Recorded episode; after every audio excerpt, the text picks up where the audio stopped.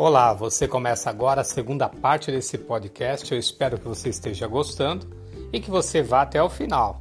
Valeu! Importante.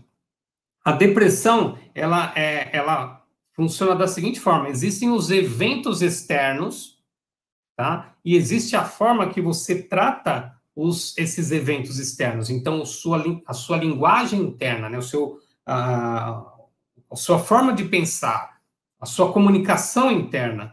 Então, eu vejo uma pessoa, um mendigo na rua, e eu fico, nossa, meu coitado, que vida que esse cara deve ter. Mas, ó, se eu não me cuidar, meu, vou, uma hora eu vou ficar igual ele, porque agora com a pandemia, e eu não sei o quê, não sei o quê. Aí você entra numa vibe, meu, de pensamento ruim.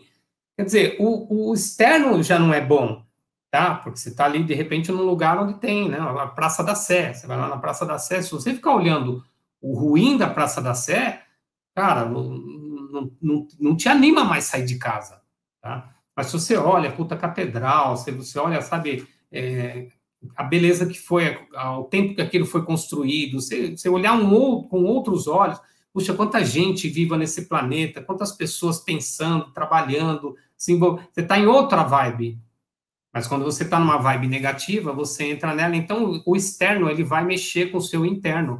E aí você precisa, neste momento, tomar uma decisão. Se você vai ficar focado no pior ou se você vai começar a olhar pelo lado positivo das coisas, tá? É, internamente, né, isso acontece porque é uma soma do seu pensamento com o seu sentimento que gera uma ação. Pensamento e sentimento geram ações e ações geram resultados. E os resultados, se forem de pensamentos negativos ou, ou falidos que sejam, serão resultados da mesma proporção, tá? Então vamos falar do depressivo. Não, então vamos falar de alguém que já está em depressão. Já tenho, Agostinho, eu já tenho depressão e eu quero saber, eu posso me curar? Então eu estava falando até agora, para quem está chegando agora, sobre as pessoas que podem desenvolver a doença então você pode assistir isso lá no YouTube depois, tá? Ou no IGTV aqui. Mas agora vamos falar das pessoas que já têm a doença. Primeira coisa, entrou uma ligação.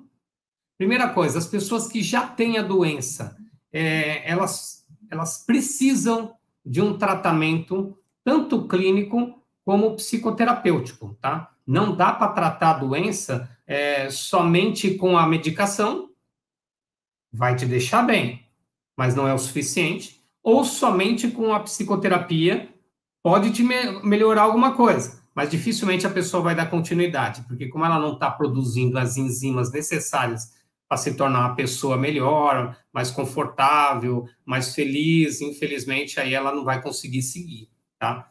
Então vamos falar disso aí.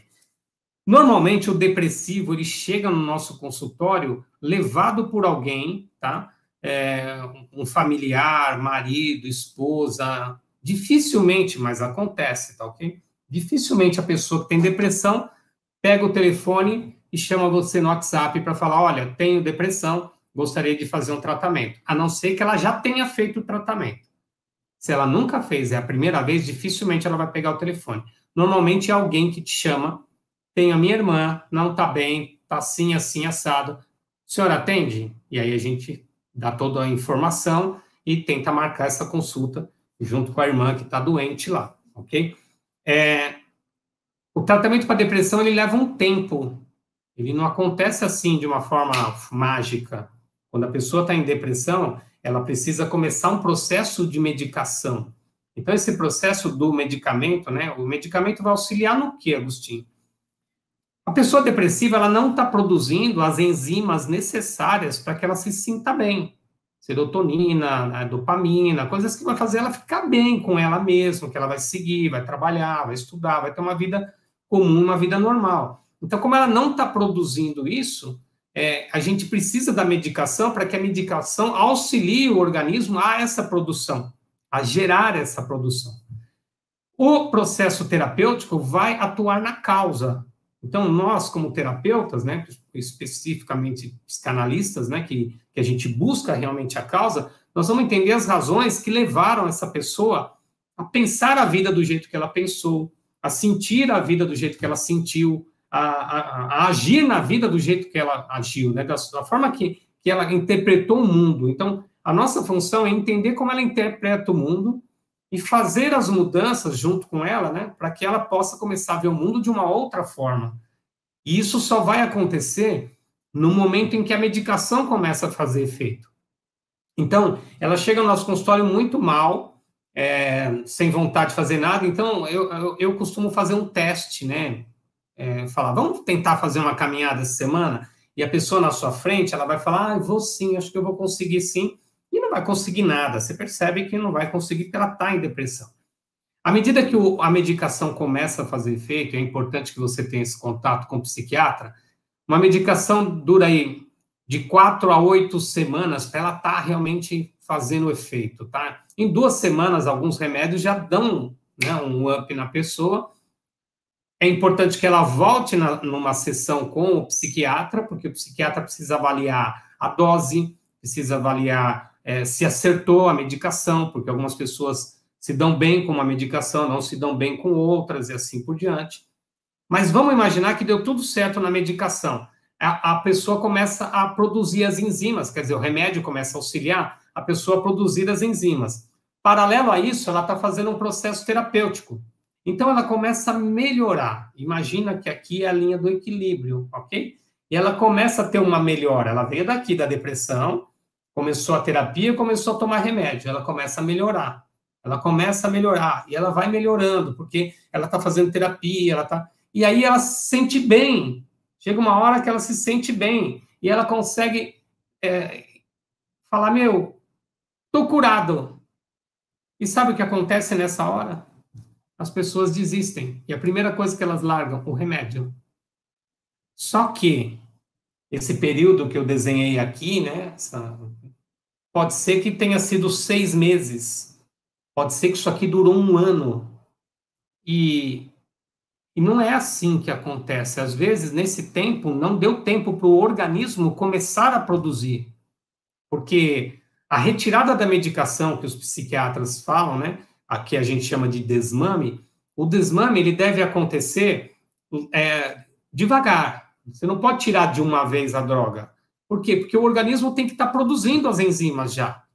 Então, esse acompanhamento, então ela chegou aqui no equilíbrio, ela vai ficar um tempo aqui nesse equilíbrio, com a terapia, com a medicação, e aí ela vai ficar nesse tempo, e aí depois ela vai começar o desmame. E o desmame é terapêutico também, tá, terapeutas? Não dá para ficar o resto da vida com um cliente em terapia. Eu sempre falo isso para meus alunos, gente, nós não estamos formando terapeutas para manter cliente dentro do consultório. A gente precisa deixar a pessoa andar e seguir a vida dela. Então, ela veio por causa da depressão. E aí ela começa a melhorar. O que, que a gente faz nessa hora? Começa a aumentar o espaçamento das sessões. Então, era semanal, agora nós vamos fazer uma sessão quinzenal. Então, você vem aqui cada 15 dias para quê? Para a gente medir se você está conseguindo fazer as coisas que você quer fazer, se você está conseguindo andar com a tua vida. Depois a gente vai. E, o médico junto está tirando a dose.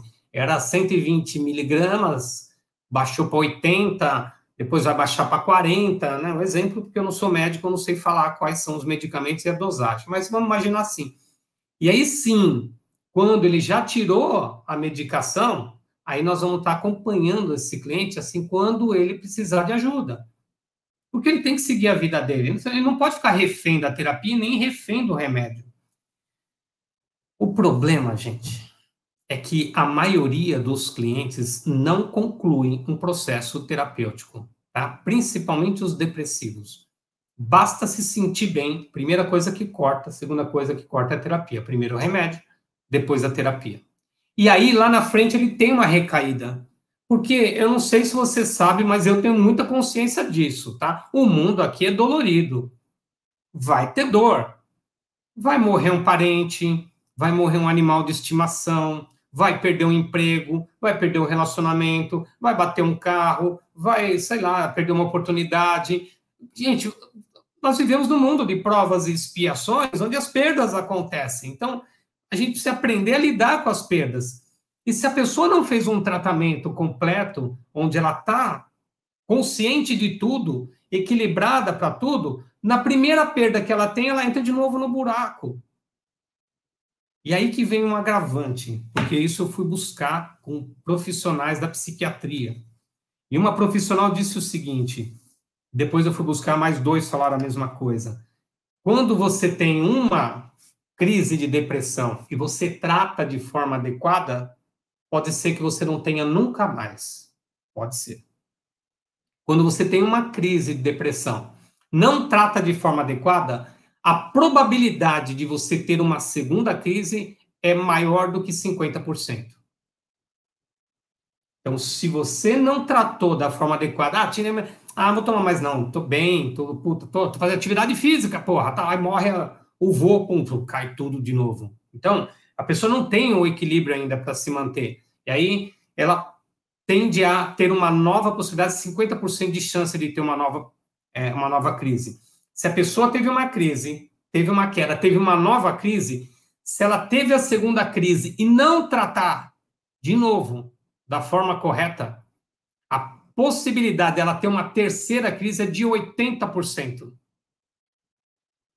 Se ela tiver uma terceira crise e, de novo, não tratar da forma correta, a possibilidade dela ter uma quarta crise é de 90% a 100%.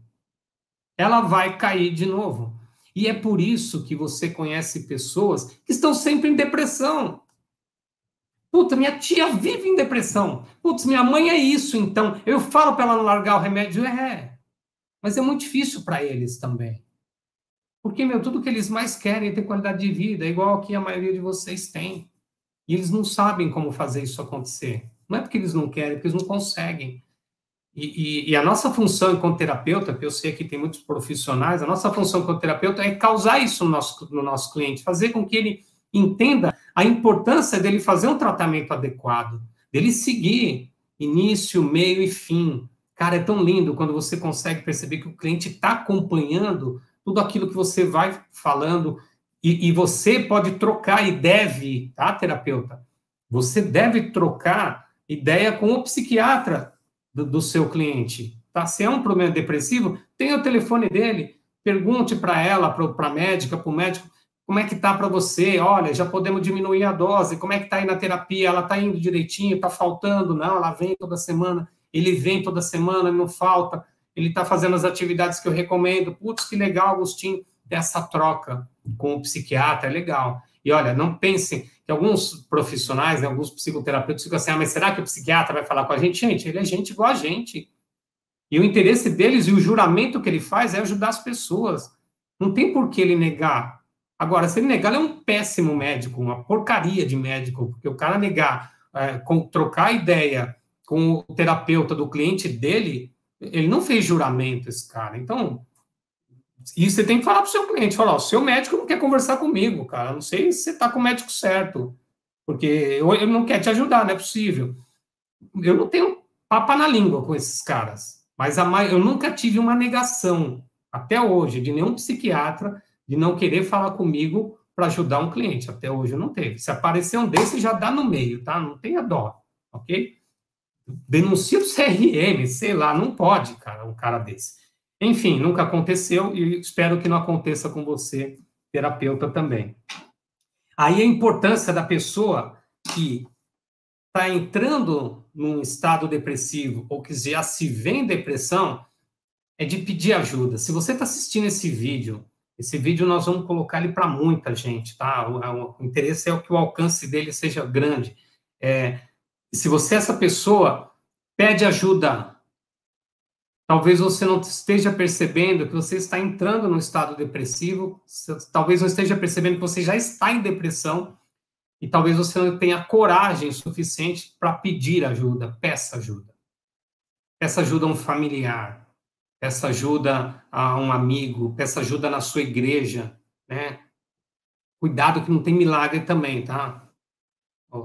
Os milagres são dos estados depressivos. A doença depressão não tem milagre. Agora, os estados depressivos, pô, você muda, você ouve o pastor, você ouve o padre, você ouve o, pai de santo, e você faz o que eles mandaram, putz, você sai realmente, você se livra disso, porque você muda comportamento, pensamento, sentimento, a doença vai embora. Mas se já está instalada a doença, você precisa de um médico, sim.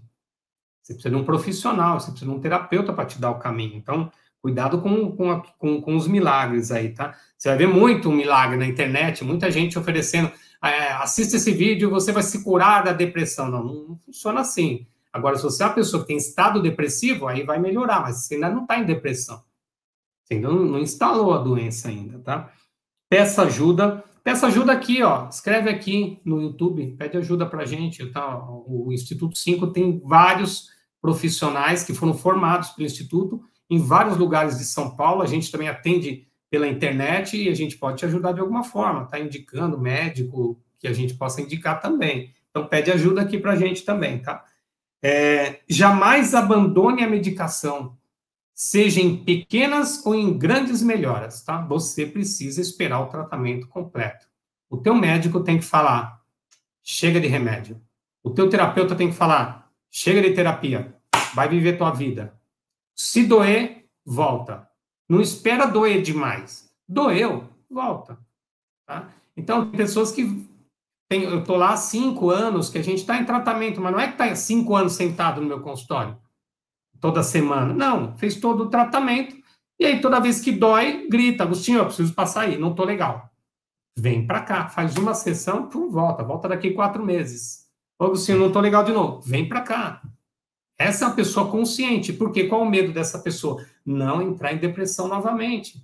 Então ela já sabe que ela tem um refúgio e não precisa do remédio mais. Procura o refúgio com o profissional e o profissional vai dar toda a diretriz para que ela possa voltar com pensamento positivo, sentimentos e ações, ok? Algumas coisas que podem te auxiliar dentro desse processo é, para evitar né, a, a, doença. Atividade física. Atividade física é perfeita para isso. É, movimenta o teu organismo, movimenta todas, toda a sua estrutura e, e, e te faz ficar bem. Agora eu vou pedir um negócio para você, santo, santa. Quando você for fazer atividade física, acho que eu falei isso num outro vídeo, não sei se foi, acho que foi nesse canal Coloca uma música que te motiva, tá, meu? Você gosta de ouvir música para fazer atividade física? Uma música que, que, agita, né? Não aquela coisa morta. Você não vai ouvir bidis fazendo atividade física. Você tem que pôr uma coisa que. Ah, mas eu não gosto das músicas eletrônicas. Põe o que você gosta que te anima, tá? Cuidado com as escolhas. É, escolha bem os filmes que você assiste. Se você é uma pessoa que tem, entra fácil em estado depressivo, não dá para ficar assistindo drama, coisas doloridas, vai para comédia, vai para coisa que, sabe, policial, coisas que realmente vão fazer você entrar numa adrenalina diferente aí, numa coisa mais. Então, cuidado com as escolhas que você faz. Relacionamento. Poxa, escolha pessoas que vão te colocar para cima, não te colocar para baixo. Você escolhe uma pessoa que está sempre te colocando para baixo, sempre te criticando, sempre reclamando. Meu, essa pessoa não está te ajudando. Então, é importante que você faça boas escolhas para que você tenha saúde, ok? Peça ajuda, tá? Se tudo que eu falei aqui não fez o menor sentido, se você assistiu agora quase assim, 45 minutos de vídeo e você falou, meu, nada a ver, nada a ver, você precisa de ajuda. Então, pede ajuda. Porque você achar que tudo que eu falei aqui não tem nada a ver, é sinal de que você está doente já, então você precisa de ajuda, tá bom? Esse é o meu recado de hoje aí, ó. Foi 40 minutos, foi uma galera aqui presente, muita gente entrou, saiu, porque eu sei que vocês estão em horário de trabalho, mas esse vídeo vai ficar aqui para vocês, tá bom? Vai ficar aqui. Se você ainda não se inscreveu no meu canal no YouTube, me ajuda lá. Tá começando agora e eu preciso movimentar esse canal porque ele tem que chegar muita gente esse tipo de informação. Não pode ficar parado aqui entre nós, tá? Psicanalista Agostinho Almeida é o canal novo que eu falo sobre comportamento humano, sobre psicanálise, psicoterapia e pessoas, né? Comportamento de uma forma geral. Segunda-feira, é, 14 horas, nossa sexta aula, nosso sexto encontro, eu vou falar sobre psicanálise e psicologia são a mesma coisa? é uma pergunta que eu recebo direto. É uma psicanálise e psicologia não é a mesma coisa?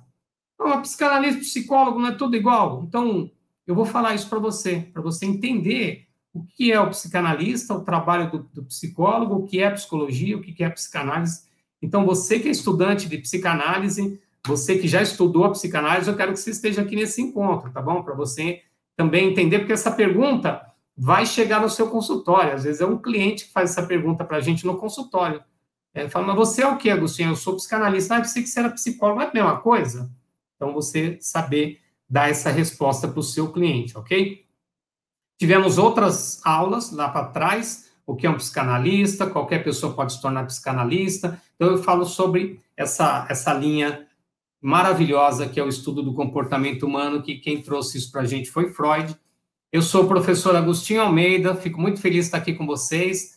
É, conheça meu trabalho no Instagram, na escola, do EAD, na plataforma nossa de psicanálise. Sejam muito bem-vindos a esse trabalho. Quero agradecer a presença de todos. Olha, Anderson Galeano, Alex Oliveira, Rogério, Maria Luana, a Cris Duarte, o Gui, meu filho, entrou aí também, Amendoim, Paula, Amendoim, a, a, a Marta. Sejam muito bem-vindos. Gente, obrigado, obrigado, muito obrigado. Namastê, fiquem bem, até a próxima. Segunda-feira, em 14 horas. Valeu, gente.